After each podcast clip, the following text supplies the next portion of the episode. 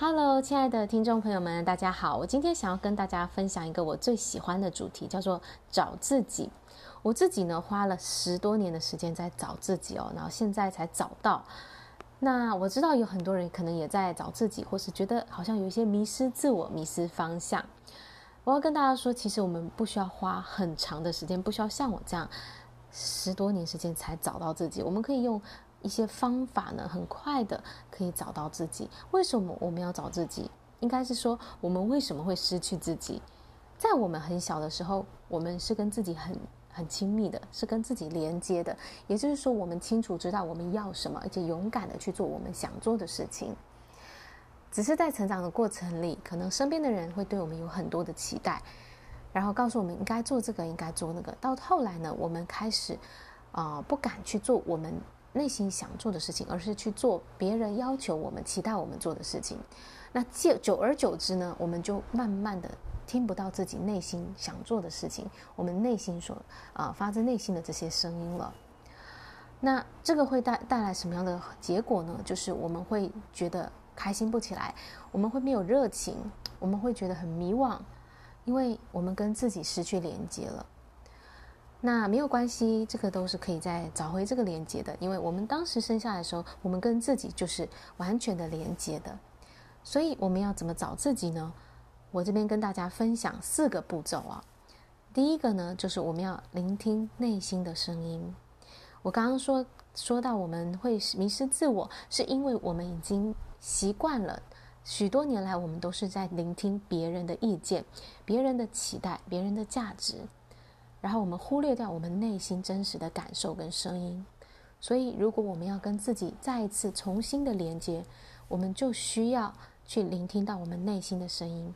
这可能不是你一天两天你可以听到，可是如果你常常的去问自己，到底我要什么，我的感受是什么，常常回到自己身上去，去聆听自己的心，你就会开始有想法、有感觉，那个声音会慢慢的出来。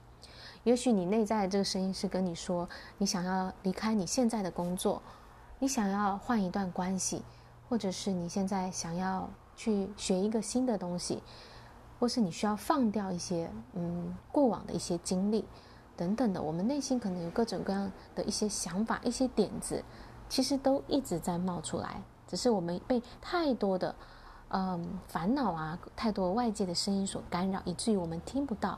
这个内在微小的声音，好，第一个就是你要去聆听你自己内心的声音，你真实要的是什么？再来呢，第二个就是要尊重自己的感觉。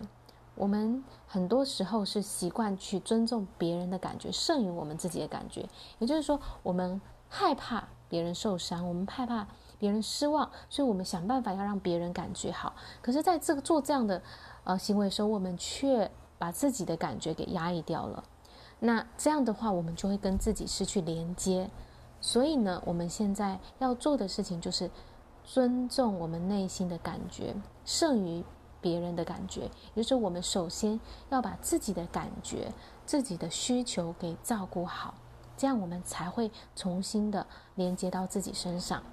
再来第三步呢，就是我们刚刚已经听听到了我们自己声音，要愿意尊重我们的感觉。第三步就是要勇敢的踏出去，因为我们可能有一些感觉，比如说我们有一些，呃，其实是我们不想要去做一件事情，别人期待我们做，我们不想做，那这时候我们就要勇敢的去说不，对不对？我们就需要跨出那一步去表达自己的想法。就是我们在第三步，就是要去跨出我们的舒适区，去做那些我们内心真正想做的事情、想说的话，去把它做出来。当然，这需要很多的勇气。可是，我们如果想要在生命中得到任何我们从未有过的东西，我们就是要去做那些我们没有做过的事情。好，再来第四步呢，就是我们要去理解我们自己，理解我这一个人。